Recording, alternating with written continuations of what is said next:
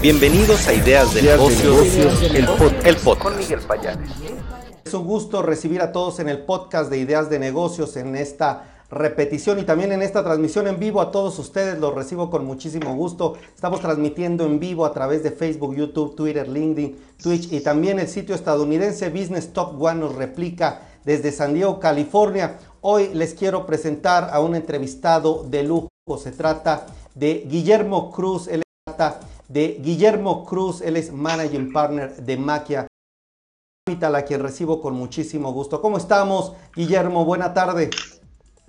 Hola Miguel Ángel, ¿cómo estás? Qué gusto estar aquí con ustedes. Un gusto tenerte por ti, Guillermo. ¿Quién es Maquia Capital? ¿Qué hacen ustedes? ¿Nos podrías poner en contexto un poco en cuanto a cifras, en cuanto a datos? ¿De quiénes son ustedes, estimado Guillermo, por favor? Encantado, por supuesto que sí. Bueno, mire, nosotros somos somos un, grupo que está enfocado principalmente a la parte de inversiones. ¿no? Nuestro grupo eh, tiene, por un lado, vehículos públicos, que son eh, los SPACs, que ahorita vamos por nuestro tercer SPAC y, con muchísimo gusto entramos en detalle eso. Eh, y por el otro lado, hacemos inversiones en, en la parte de venture, en algunas startups, inversiones también en growth y, y, de deuda que estamos haciendo y estamos muy activos. Entonces, es un grupo con cinco vehículos activos de inversión. Por un lado, la parte de venture y la parte de growth. Y por el otro lado, la parte de SPACs, pues ahí somos tres vehículos que tenemos que estamos en la bolsa, en la bolsa de Nasdaq en Estados Unidos.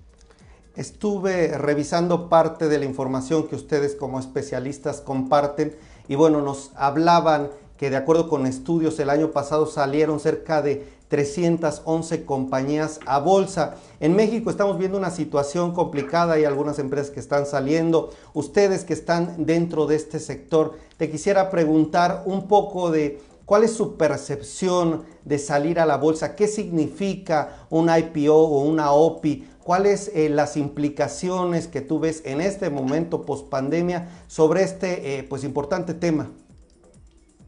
Claro, la verdad es que interesante la pregunta que me haces. Eh, yo, considero que, salir a bolsa, ser públicos, por supuesto que tiene su nivel de institucionalización y su nivel de complejidad, pero a nivel financiero y a nivel de capital, ser público te, realmente te resuelve muchos problemas, especialmente la parte de financiamiento, obtención de capital, fondeo, eh, temas de institucionalización te mejora mucho.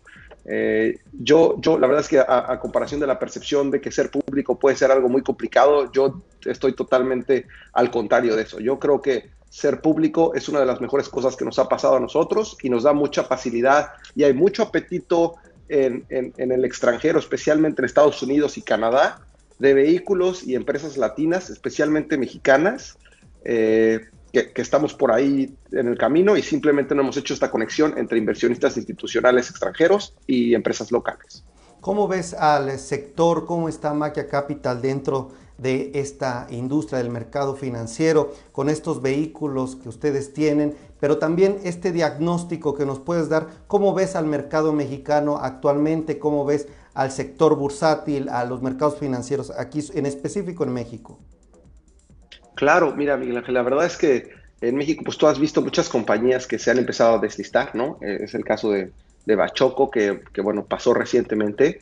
Y yo explico, la, verdad es que la razón principal puede ser un tema también, dos temas principales, ¿no? Que uno puede ser la liquidez de su acción y el otro, que es el, tema principal, es el market cap que ellos pueden obtener, ¿no? Eh, a pesar de que Bachoco, pues presentó resultados sumamente positivos dentro de, sus utilidades y su crecimiento, pues el valor de su acción no se desvió mucho del, valor de mercado que ellos tenían hace poco. Entonces, la verdad es que muchas empresas están viendo este efecto simplemente por el hecho de, poder, de falta de liquidez del inversionista retail en México. ¿no? Perfecto. Yo quisiera preguntarte, este tema de los SPAC también he visto que han publicado diversa información para esto.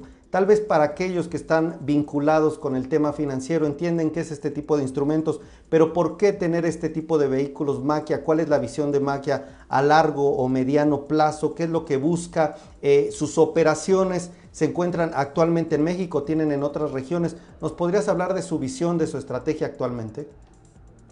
Claro, por supuesto. eh, nosotros empezamos con esta línea de SPACs y déjenme poner un poco en contexto qué son los SPACs. Los SPACs son, son fondos de capital listados en una bolsa. Eh, los nuestros están listados principalmente en Estados Unidos, en donde tenemos un pool de inversionistas institucionales. ¿no?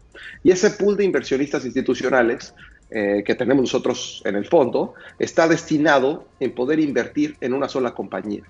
Entonces, tú tienes una compañía de este lado del mercado latino, tienes un fondo o un SPAC de este lado, lo único que haces es hacer una inversión de capital prácticamente. Un SPAC puede invertir solamente en una sola compañía, pero ah, ah, funciona como una especie de capital privado, ¿no? A diferencia del capital privado, al momento que se hace la inversión, la compañía en la que uno está invirtiendo toma el lugar del SPAC en la bolsa. Entonces es una manera muy sencilla de, poder listarte en Estados Unidos. Ahora, con este antecedente, responder tu pregunta, ¿por qué, ¿Por qué la visión nuestra? ¿no?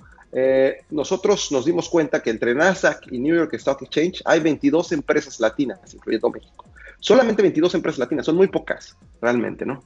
Eh, y entonces empezamos a indagar por qué, por qué pasaba esto si el último año hubo un año récord de 4.300 inversiones de capital privado, de private equity, ¿no?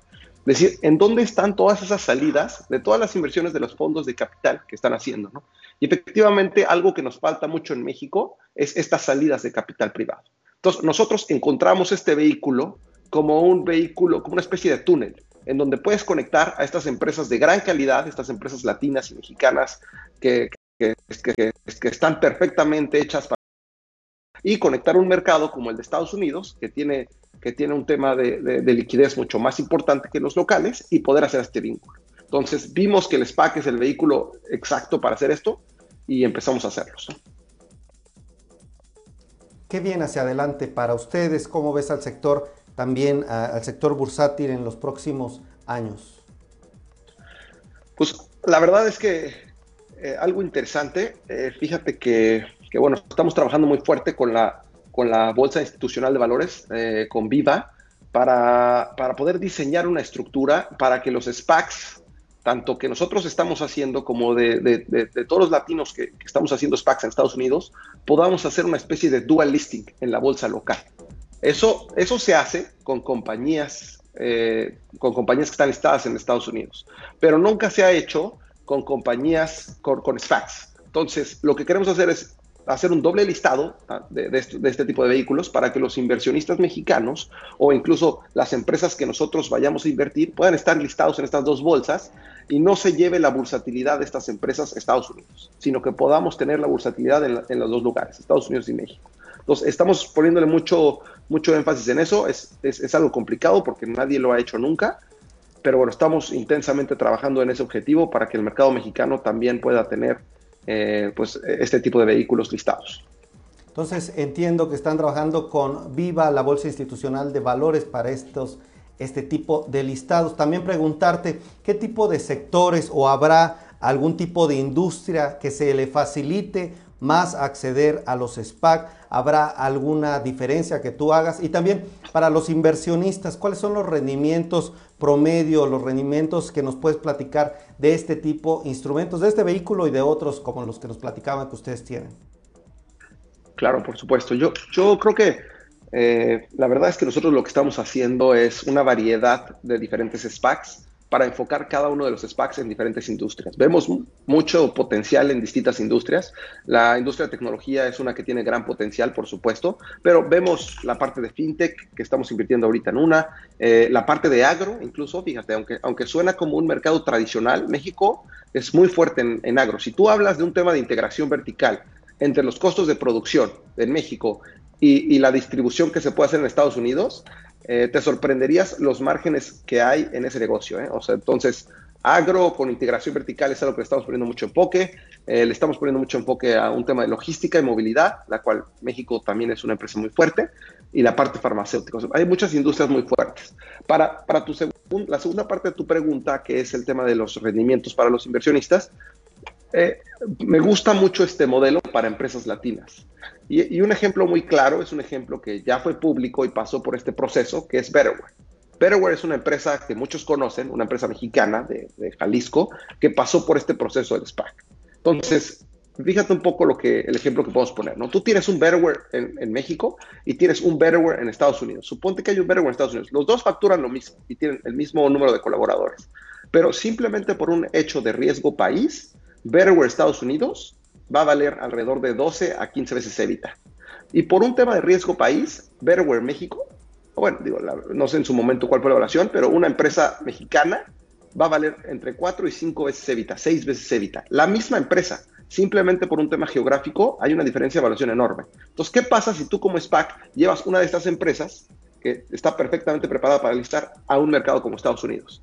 Y en el mercado como Estados Unidos, su competidor principal está evaluado a 12 veces Evita y tú invertiste a 6 veces Evita. El retail investor lo primero que va a decir es, oye, ¿por qué esta compañía está abajo del valor, undervalue? Entonces ahí es donde empiezan a acomodar y ahí es donde maximizas el market cap del target que estás agarrando. Entonces el target, por supuesto que por supuesto que la acción y, el ejemplo de Betterware, para contestar más la pregunta en temas numéricos, pues todos los targets o, las empresas en donde se invierte entran a 10 dólares y Betterware llegó a estar a, a 40 dólares en seis meses, ¿no? O sea, el potencial de hacer esto correcto es enorme para un inversionista.